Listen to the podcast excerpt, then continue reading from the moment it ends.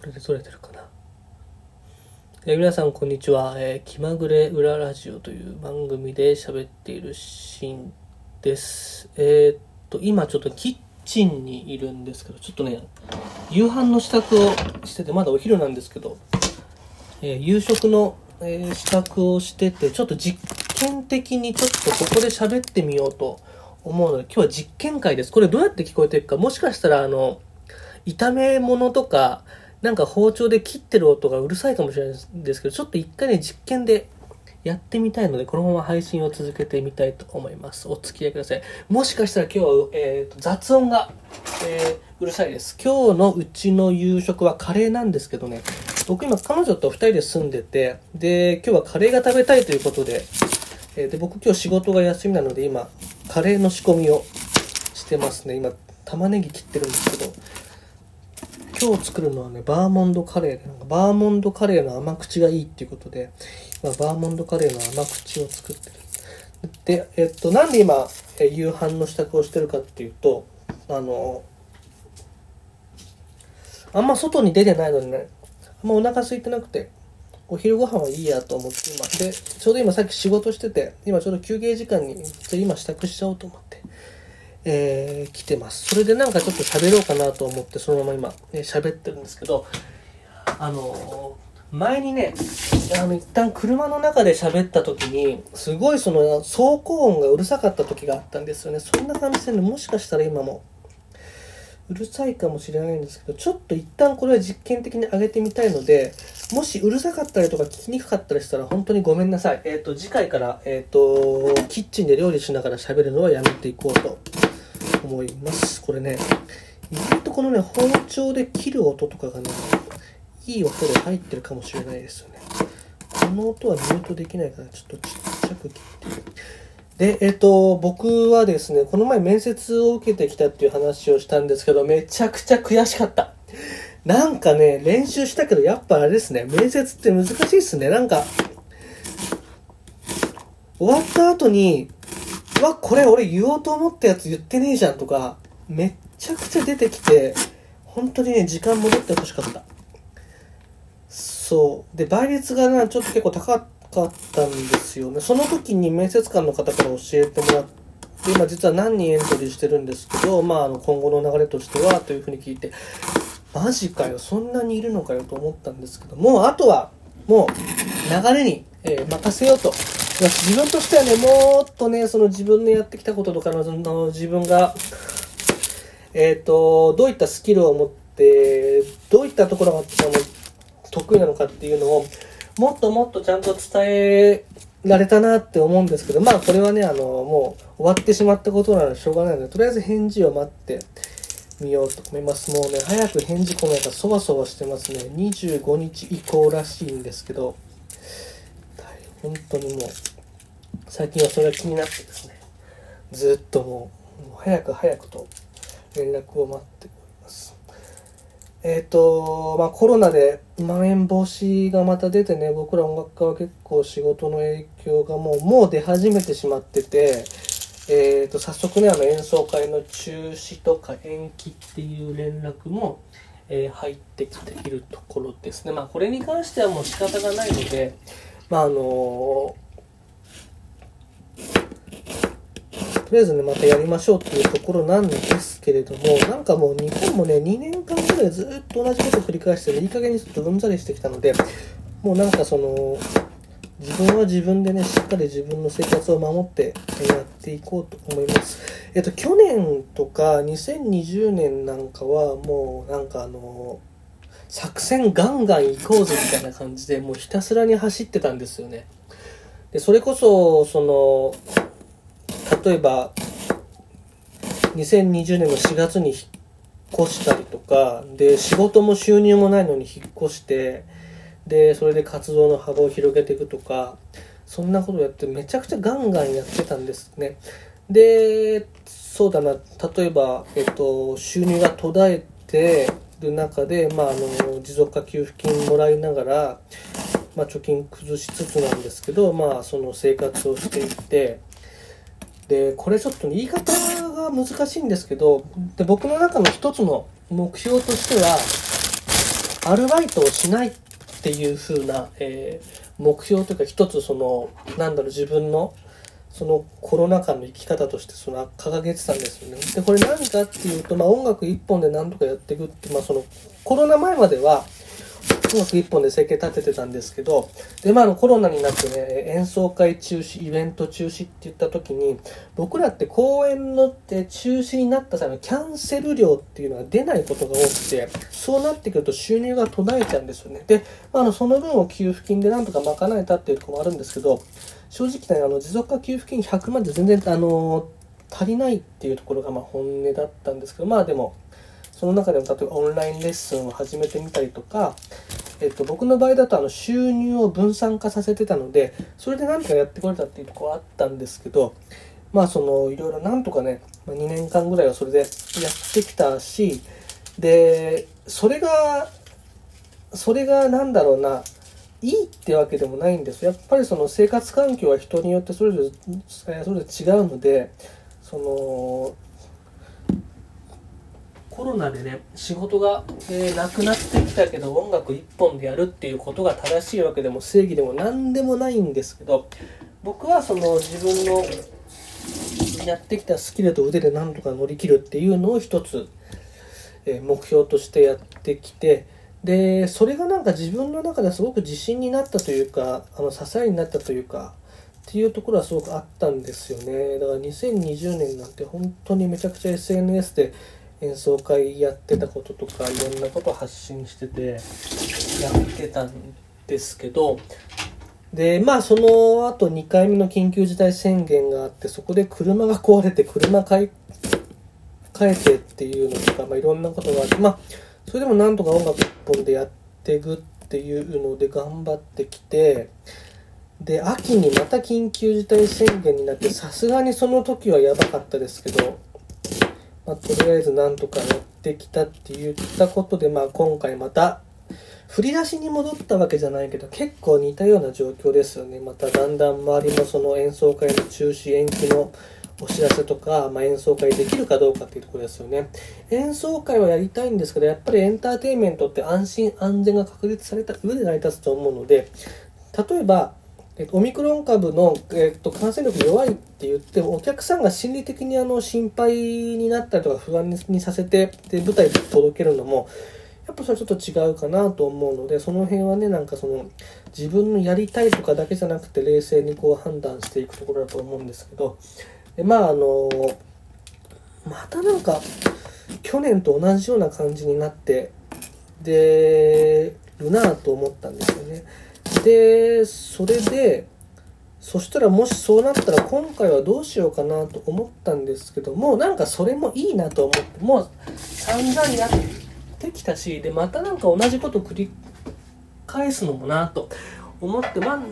なんか別の生き方をちょっと考えようと今思ってるんですよね。で、それで、えっ、ー、と、とりあえず何をやるかっていうと、えっ、ー、と、自分ができることは全部やるということですね。で、あとは、えっ、ー、と、新しいこととしてですね、お金のことをちゃんと考えようと思って、えっ、ー、と、まず先にあれですね、鶏肉を炒めた方がいいですね。今、玉ねぎ切ったんです。で、えっ、ー、と、お金のね、勉強っていうのを、えっ、と、し始めてます。去年からで、本当にこれは恥ずかしい。本当に恥ずかしいんだけど、今更積立 NISA を始めました。なんで今までやんなかったんだろう。本当にそこはね、もう、あのー、昔の自分と差し飲みする機会があったら、マジでそれぐらいやっとけって言いたいんですけど、積立 NISA を始めて、で、何回か、えっ、ー、と、口座にお金を入れ忘れてても、この辺がだらしないんですけど、えっ、ー、と、積み立てできなかった月もあったんですけど、えっ、と、今年から積立額をちょっと増やして、で、積み立て NISA を毎月やっていくというところで一つ新しいこと。なんか音楽で仕事をしていくんだけれども、それ以外に、えっ、ー、と、これ不労所得っていうのかな、こういうのは。例えばブログを書いて、えっ、と、アドセンスからの収入がちょっとたまにあったりとか、えっ、と、ライターをたまにやってっていう、そういう副収入はちょくちょくあったんですけど、やっぱりその、自分が稼働しないでお金が入ってくる仕組みはちゃんともう作った方がいいなと思って、で、あの、今回のマンボウ、まあ、緊急事態宣言まで行くかわからないけど、で、やることっていうのは僕はそこかなと思ったので、えっ、と、音楽、えっ、と、活動をしながらですね、その自分が、えっ、と、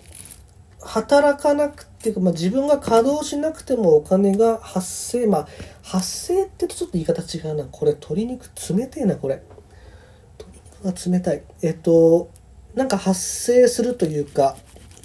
そういう仕組みはちゃんとね、作っていこうと、えー、思いました。それでこの前株式投資も始めて、正直まだ全然分かってないんですよ。全然分かってないんだけど、まずは初めの一歩を踏み出す。で、株っていうのは難しい。正直僕にとってはめちゃくちゃ難しいんだけど、でもなんかちょっとずつやってるうちに仕組みがだんだん分かってくるんですよね。で、あの、投資が怖いとか、あの、投資は危険っていうのは、僕もそういう認識があったんですけど、それって知らないからなんですよね。あの、知らないから怖い。知らないから危ないと思う。で、まあ、投資は詐欺っていうことも聞いたことあるけど、まあ、それはまあ、あの、置いといて、そういう投資は危険だとか、その、まあ、ギャンブルだとか、そういったこうなんだろう考え方をね例えば聞いたりとか僕もそういったところ思ってたことがあったんですけどそれは投資を知らないからであってちょっとずつ勉強してると別にそんなギャンブル的なまあ FX とかそっちの方まだわからないですけど例えば株式投資とかだと別に全然ギャンブルでもないしこう一つのあの、まあ、教養としても絶対これは知っておいた方がいいなと思ったので、えー、勉強をねこうしていきたいと思います。で、やっぱりその、じゃあそこで一発当てやる、えー、当ててやるぜとかそういうことは全くなくて、その自分の、まあ、正直資産運用とか言ってるけどね、もうコロナでね、もうなんかね、資産なんてほとんどないようなもんなんですけど、正直。で、えっと、まあその少なからずそういったところにもお金を回していくっていうところでしっかりお金を動かすっていうのを、えっと、今回のまあ緊急事態宣言じゃねえ、っと、マンボウの期間を使って一つやっていくっていうのが、えー、いいんじゃないかなと思って、え、そういう活動をね、始めました。えっ、ー、と、一応株はですね、僕楽天証券と、あと LINE 証券の口座を開設して、でなんか、えっ、と、LINE 証券は、ね、今ね、なんか、4000円分ぐらいのポイントがもらえて、それで株を買えるんですよね。で、それが入ってくるのが来月なので、とりあえず来月まで口座は動かさずに、とりあえず口座開設だけして、ポイントが入ったら、えー、LINE 証券じゃなくて楽天証券でも一つ株を買ってみようと思ってます。で、とりあえずまず様子を見てみたいので、本当に数百円で買える、まずその株をですね、買ってみて毎日覗いてるんですけど、やっぱそのお金の変化が見るのが面白いですよね。なんか、マイナスいくらになってるとか、プラスいくらになって、あ、こういう風にしたお金って動いてるんだなっていうのを知っただけでも収穫だし、それを知らなかった去年の自分とそれを知った今年の自分っていう本当に小さな変化だけどそういう変化がすごく大事だと思うのでこの鳥皮がね切れないんですよね。なので、あの、そういったところをね、しっかりしっかり勉強していくってことが、まあ、特にその、個人で生きる、まあ、そのフリーってね、その自分の名前で飯食って仕事していくってなった時に、やっぱ、こういったところは大事だなっていうのを、え、改めて思いました。本当今更なんですよ。本当に今更なんですけど、そういったところ、まあ、NISA とかのね、あの、株式なんかを、え、勉強し始めて、で、演奏活動、音楽活動の合間にそういった、えー、知識を身につけていくっていうところが、すごく大事なんじゃないかなっていうところの、えー、に、考え方が至ったということですね。鳥の皮が全然切れない。お前さ、もうちょっと切れやすくさ、なってくれるといいんです。で、これあれですよね、この、この剥いだ皮を、あの、パリパリに焼いて塩振って鶏皮せんべいにしたらめちゃくちゃ美味しいんですよね。あの、魚釣った時もそうですね。魚釣って、例えばシロギスとかハゼとか釣った時にさばいて、で、骨を捨てずに骨せんべいにしてあげてね、焼くとすげえ美味しいんですよね、あれ。塩で味付けして。そんな感じで、鶏肉がね、非常に冷たいので、もうちょっと鶏、多分ね、鶏肉切ってる間はね、音あんま入ってないと思うんですよ。で、だからその、一つそういった時間で、えっと、やっていこうかなって思ってます。でそれでまああのすぐにじゃあお金がどうなるかってことでもないしもちろん1年2年って長い時間をねこう経て変化していくんだけどやっぱりそれを知らなかった自分っていうのと知ってる自分では大きなやっぱこの違いがあると思うのでしっかりそういったところをね勉強していくっていうところが本当に大事なんだななんか世界はどうかわかんないけど日本はきっとコロナしばらくなんか続くと思うのでこの様子見てると。でもちろんなんかそのいろいろその動いてくださってる政府とかも本当にありがたいと思うしねあの支援金とかもあの今え議論されてるところでそういったところは本当に感謝をしてるんですけどやっぱり自分の身は自分で守っていかなきゃいけないなっていうのを本当にここ数日改めて、えー思っているのでえっ、としっかりまあ来月ね再来月どうなるかわからないけど自分の身はしっかり自分で守ってねやっていきたいと思います。もうなんか？16分ぐらい喋ってる。そう来月はねあの指揮をする演奏会が、えー、とあったりとかあの新しくレッスンがあってすごく僕もねいろいろあの楽しみな月だったんですけどまあちょっと今の状況を見てるとどうなるかっていうのは少しちょっとわからないところですねで皆さんの仕事はどうですかね？僕はなんか今こんな感じなんですけどで、あと最近思うのはね、車が増えた。渋滞がすごいです、今。もうね、朝、僕らその、仕事の1時間前にはもうその現場に行くように余裕を持っていくんですけどね、最近なんかもうね、2時間前とかじゃないと怖いんですよね。多分あの、満員電車を避けるためなのか、その、車の人がね、すごい増えたんだと思うんですよね。もうとにかく朝の渋滞がすごい。で、もうね、渋滞は先が読めないから本当怖いですよね。でこの前もね、あの首都高じゃない、あの高速道路を乗って、すごい渋滞になっちゃって、一旦高速を降りて、で、下道に迂回をして、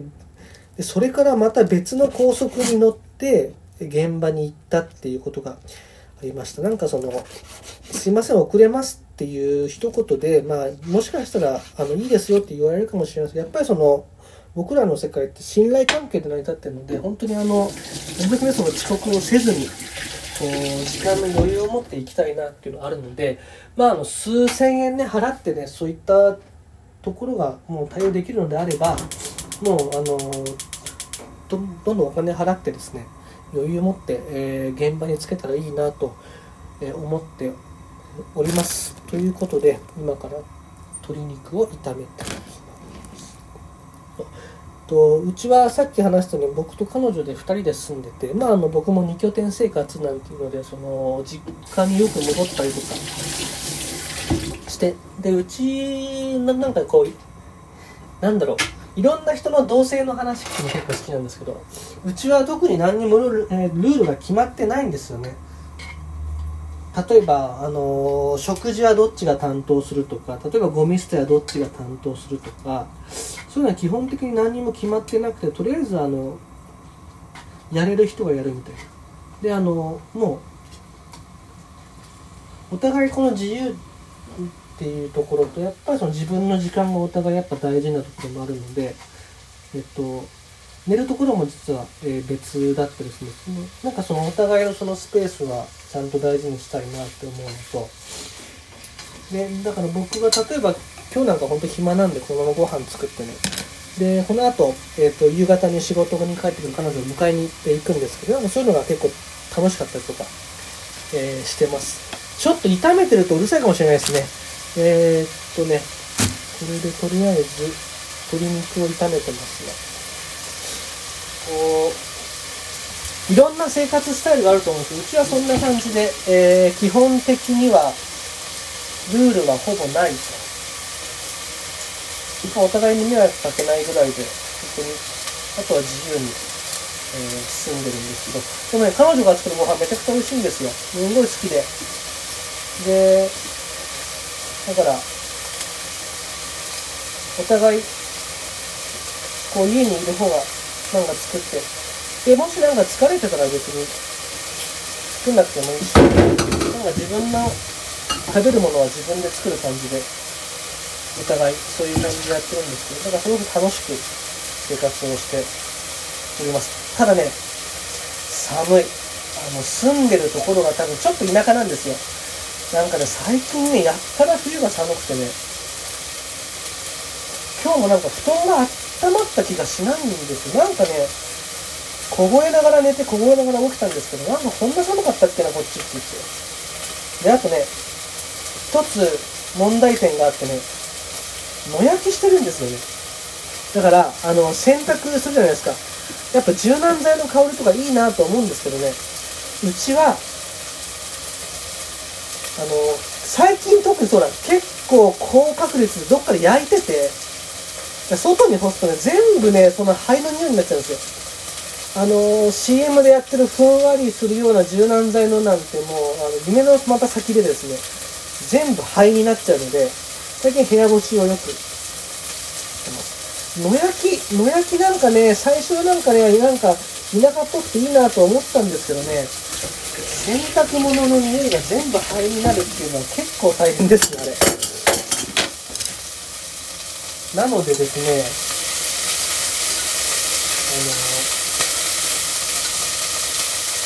あの、野焼きも、まあ、ほどほどにしてくれるといいなっていうところなんですけど、なかなか最近ね、よく焼いてるんですよ。どこで焼いてんだろう、あれ。こんな感じで。りあえ今日、えー今カレーを作って、でその後また仕事をして、えー仕事から帰ってくる彼女を駅まで迎えに行ってですね、一緒にご飯を食べて、で、また夜はお互いなんかいろいろ自分の部屋でなんか作業をして、っていう感じになってくるんじゃないかなと思います。今、玉ねぎを投入して、なんか全然目が痛くないと思ったらメガネしてるんだ。だから全然大丈夫なんですね。ちょっと最近あれですね、配信というかこの、音がうるさいから一旦切っとこうかな。ちょっとこの辺で配信を止めて、あの、どういう声で聞こえてるかって聞いてみようと思います。ということで、あの、気まぐれエララジオ第7回目の放送は、キッチンからご飯作りながら喋ってみたんですよ。これどうなっていくか、聞いてみようと思います。もし、あの、うるさかったら本当にごめんなさい。次からは、あの、料理中に喋るのはやめておこうと思います。ということで、えご拝聴ありがとうございました。それではまた。